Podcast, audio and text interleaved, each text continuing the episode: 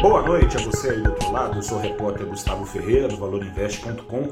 Começa agora o seu saldo do dia. Saldo do dia 4 de novembro de 2021, em que o mercado mostrou que perspectiva vale bastante para ele, se considera ruim com a PEC dos precatórios, aparentemente considera pior sem ela. O Ibovespa hoje caiu mais de 2%, renovou a sua mínima neste ano de 2021. O Ibovespa fechou com uma queda de 2,08%, foi aos 103.427 pontos. Abriu o dia em queda, mas não numa queda tão violenta conforme foi apresentada no fechamento, conforme foi crescendo ao longo da tarde. Abriu em queda em reação à PEC dos precatórios aprovada em primeiro turno na Câmara. A PEC está longe de ser dos sonhos do mercado. Em primeiro lugar,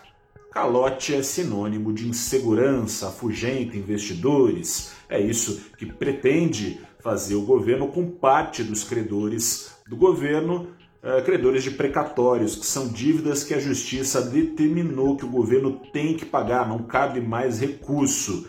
Dessa forma, Paulo Guedes, o ministro da Economia, fez essa engenharia para bancar o Auxílio Brasil, novo Bolsa Família, pretendido pelo presidente Jair Bolsonaro.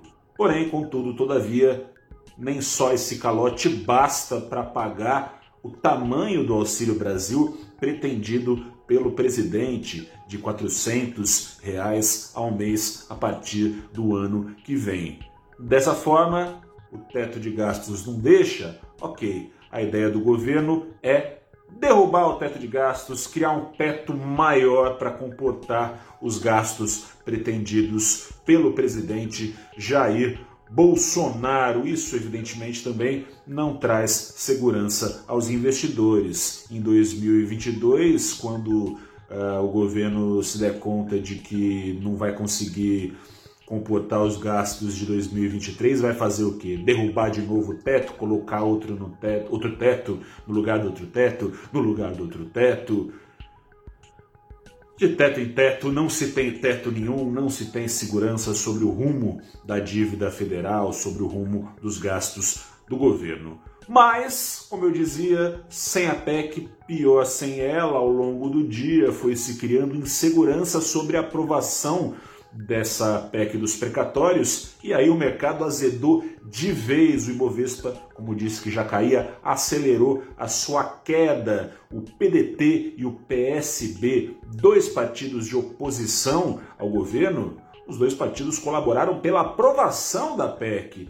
Ao todo, os dois partidos representaram 15 votos, a PEC que teve no total 312 votos quase no limite dos 308 necessários. E as direções dos dois partidos se movimentam para, no segundo turno, a PEC não contar com as suas respectivas bancadas. O candidato, pré-candidato à presidência pelo PDT, Ciro Gomes, suspendeu a sua candidatura, dá mostras de que só volta atrás se os deputados do seu partido também refugarem.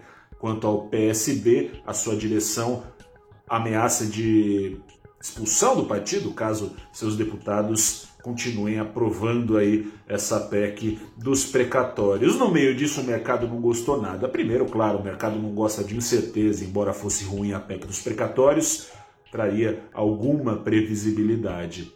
Segundo lugar, a solução caso a PEC dos precatórios não vá adiante, é ainda mais indesejada pelo mercado, seria uma nova onda de auxílios emergenciais. Na primeira vez, furou o teto de gastos, furou, mas era de se imaginar que fosse é, tudo ok, né? A pandemia começou naquele aquela correria com a crise, não tinha muito o que fazer.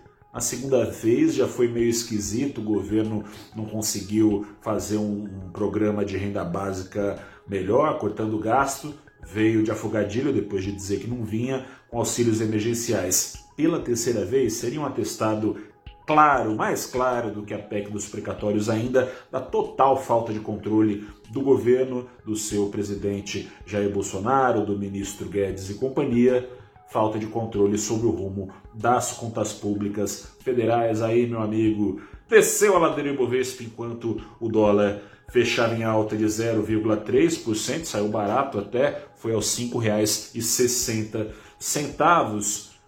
O mercado brasileiro operou em total desconexão com o mundo. Hoje teve uma queda média dos mercados emergentes de apenas 0,2%, de acordo com o índice negociado em Nova York, o MSCI Emerging Markets. O Ibovespa em dólar caiu 2,30 e tantos por cento. É muita coisa, para muita incerteza, não teria como ser diferente. Eu sou o repórter Gustavo Ferreira do ValorInvest.com, fico por aqui, volto amanhã sexta-feira, um saldo também da semana, que até agora voltou a ser negativo em 0,09%. Era negativo, era positivo, perdão, até começar esta sessão. Grande abraço, até a próxima, boa noite, tchau.